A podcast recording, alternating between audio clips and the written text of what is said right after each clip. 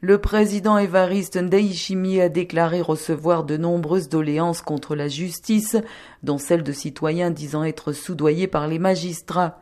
C'est une honte, a-t-il lancé, estimant que cette forme de corruption décourage tout investissement au Burundi. Il a accusé les magistrats de monter des stratagèmes pour escroquer les investisseurs étrangers. Même les Burundais ont peur d'entreprendre, a-t-il souligné, ajoutant que le développement n'est pas possible dans un pays où la justice est défaillante.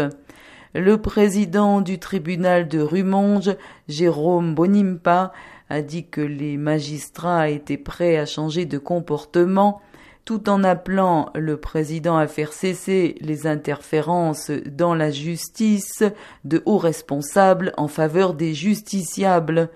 Le président burundais a fait de la lutte contre la corruption une priorité depuis sa prise de fonction en 2020. Ces derniers mois, trois directeurs généraux, dont celui du budget, et 119 comptables communaux ont été renvoyés pour des malversations présumées. La ministre du Commerce a également été limogée en mai.